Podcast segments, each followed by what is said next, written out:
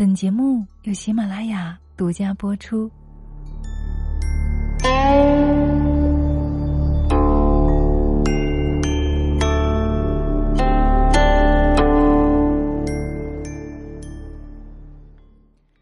佛说，人生是一场渡劫的修行，生活给你的劫难，都是你今生要经历的。众生皆苦，悲喜自度。我们在渡己的同时，也在努力的追求更完美的自己。被称作晚清第一完人的曾国藩，将他一生度过的六种劫难，浓缩成处世智慧，汇集于《曾文正公全集》里面，留给世人一笔宝贵的精神财富。虽说人生六劫，度过。就是福，那么具体是哪六节呢？接下来我们就一起来聆听分享。第一节，穷苦之节。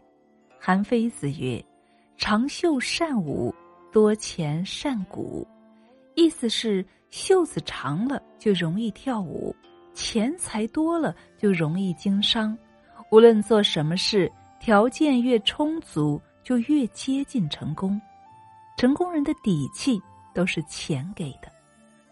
曾国藩出生于湖南的小地主家庭，由于家中兄弟众多，家境也只是比寻常百姓宽裕一点。早年他前往京城赴考时，还是靠亲戚们东拼西凑了几十两银子才上的路。即便后来他科考及第，在京城做了十三年京官，可因为不善钻营，还是没能改变经济窘迫的境况。道光二十二年，在翰林院任职的曾国藩和一个叫陈升的仆人发生了冲突，一气之下，陈升就另寻高枝去了。一个仆人怎么敢和主人吵架呢？原来曾国藩欠了陈升几个月的工钱，这事啊让曾国藩心里大受刺激。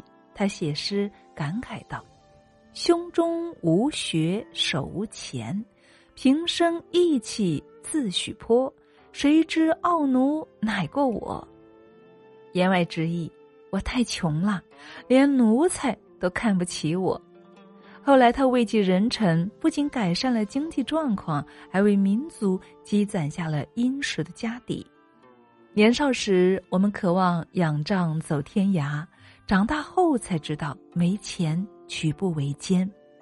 趁年轻多赚钱，是我们成年人应有的觉悟，因为钱真的可以治愈生活里的大部分忧伤。第二个劫难是失败之劫，人生之不如意十有八九，求而不得才是常态。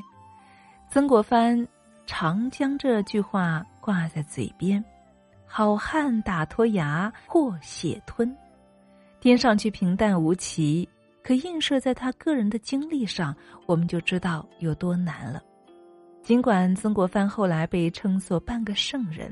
但他的资质相当平庸，自十四岁第一次参加科举考试，接连考了七次才考中秀才，在京城做官时一身的乡巴佬气质，被京城里的权贵骂得体无完肤，连死的心都有了。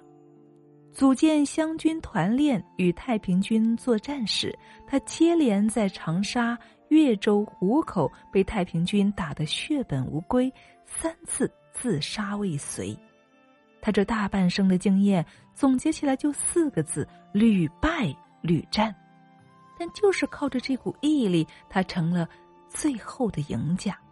正如姚晨在星空演讲中所说的那样：“成功只是偶发事件，失败才是人生常态。生而为人。”我们遭受的那些失败挫折并不可怕，可怕的是我们失去了信念和反思的能力。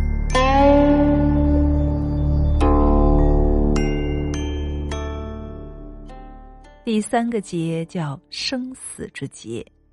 生命本身是一场渐行渐远的别离，我们每一个人在一生中都不可避免的遭遇病痛和死亡。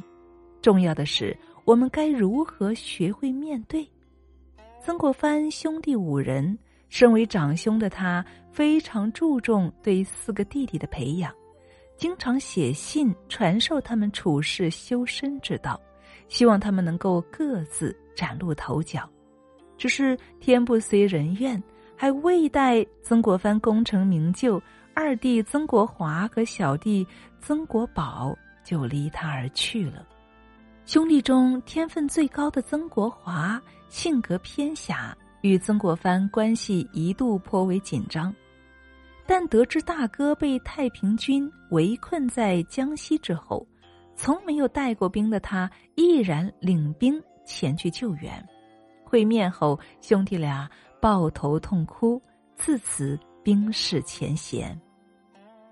一八五八年，在安徽三河镇，曾国华所属的军团被太平军围困，落得全军覆没。噩耗传来，曾国藩悲痛欲绝，几近吐血而亡。小弟曾国宝性情柔弱顺从。对大哥很是崇拜，平时经常翻开曾国藩写给他的书信。在大哥的影响下，曾国宝谦虚好学，在治军方面颇有成就。一八六二年，湘军围攻天津时，曾国宝亲临一线，日夜督战，最终因感染瘟疫病故，时年三十三岁。此时的曾国藩心中已经没有失去二弟时那种撕心裂肺的痛苦了，更多的是超脱和淡然。那些经历过至亲逝去的人，终究会明白生命是何等的脆弱，人间有数，生命无常，这才是世界上最残酷的真相。第四大劫，执念之劫。南怀瑾说：“三千年读史，不外功名利禄；九万里悟道，终归诗酒田园。”以执着心对无常事是痛苦的根源。生活中的大多数烦恼，都源自心里的画地为牢。看不开，看不透，纵然是曾国藩这样的处世高人，也免不了有看不透的时候。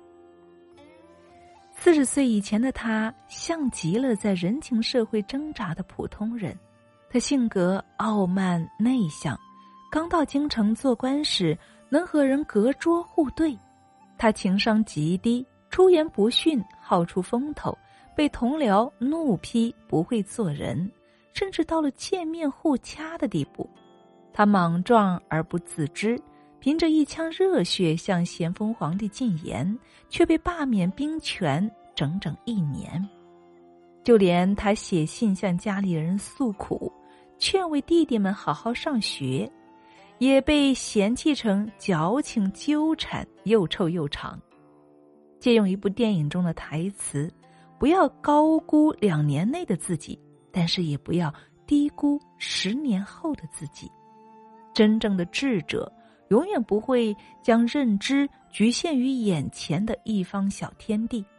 经过一年的反省，曾国藩恍然大悟：自己所遭遇的种种不顺，并不是上级苛求、同僚善妒、兄弟不求上进，自己如此苛求别人，何尝不是急于求成呢？他后来将这段经历总结进了文集里。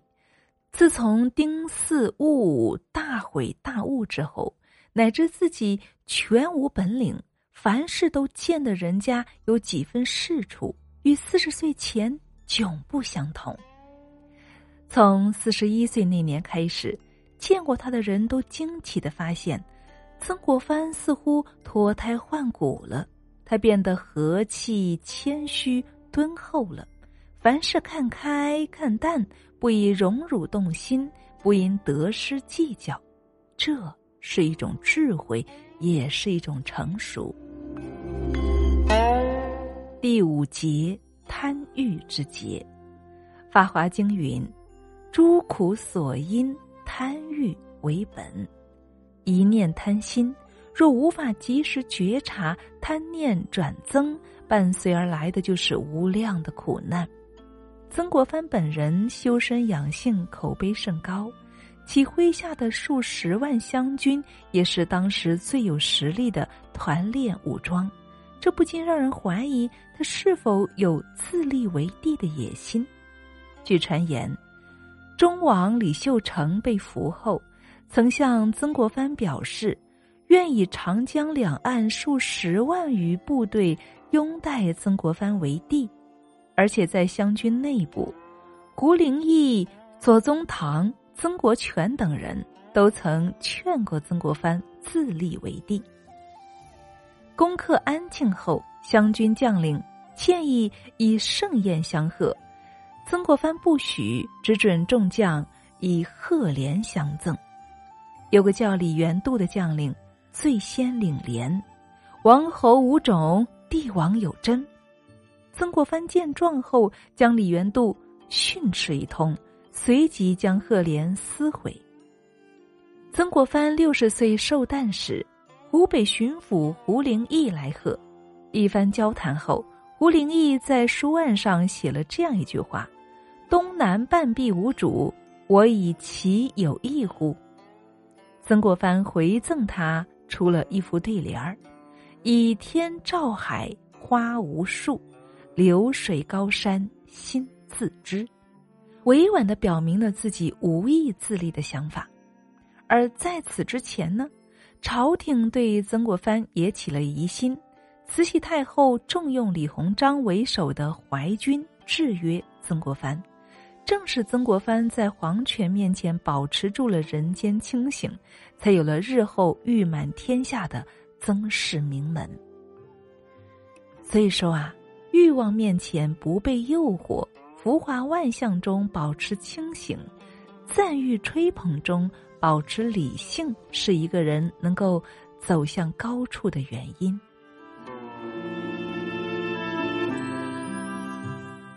第六节，病恶之节。人生如树，健康是根。曾经有人用数字来比喻人的一生，其中一代表健康。一后面的各个零代表生命中的事业、金钱、地位、权利、快乐、家庭、爱情、房子等等，没有了健康，一切归零。是的，素来注重养生的曾国藩没能度过这个劫。平定太平天国八年后，曾国藩病故于任上，时年六十一岁。曾国藩身体状况一直不佳。年轻时患过一次大病，之后呢就数月不愈。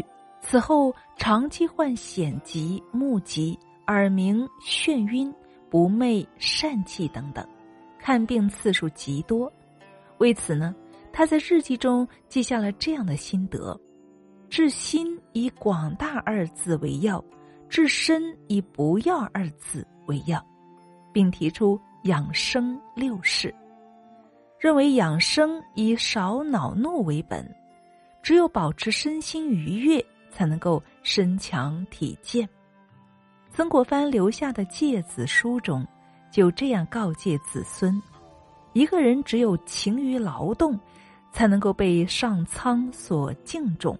那些贪图享乐的人，鬼神都会嫉妒他。所以，勤苦劳动的人长寿，安逸享受的人短寿。意在激励子孙勤于体魄，以避免疾病的侵袭。君子之泽，五世而斩。但在曾国藩的影响下，一百多年来，曾氏后人中涌现出了两百多位人才，涉及教育、艺术、科技等领域，全族没有一个纨绔子弟。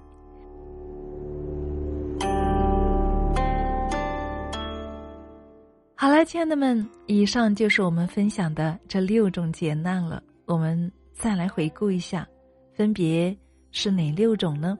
我们学习共勉，一起在我们的生命当中去共修，同时呢，尽量的在渡劫的过程当中，能够更好的度过它。第一个劫叫穷苦之劫，我们应该趁年轻多赚钱。第二个叫失败之劫，失败并不可怕，可怕的是我们失去信念和反思的能力。第三节生死之劫，人间有数，生命无常，这才是世界上最残酷的真相。第四节执念之劫，真正的智者永远不会将认知局限于眼前的一方小天地。凡事看开看淡，不以荣辱动心，不因得失计较，这是一种智慧，也是一种成熟。第五节贪欲之节，欲望面前不被诱惑，浮华万象中保持清醒，是我们能够走向高处的原因。第六节病恶之节，没有健康，一切归零。所以看啊。每度一种劫难，都是一次重生。世间度过这六种劫难的人呐，必定是最大的赢家。我是如新，感谢你的聆听。更多精彩呢，欢迎关注我的微信公众号 FM 一二三二，也欢迎你添加我的个人号三五九幺零八二三六，一起来到我们的社群，共同学习与成长。我们正在进行一千天蜕变行动的学习，用十个一百天达成自己的小目标。所以，亲爱的，你要一起来吗？我们在社群等你哦。祝你晚安，我们下期再见。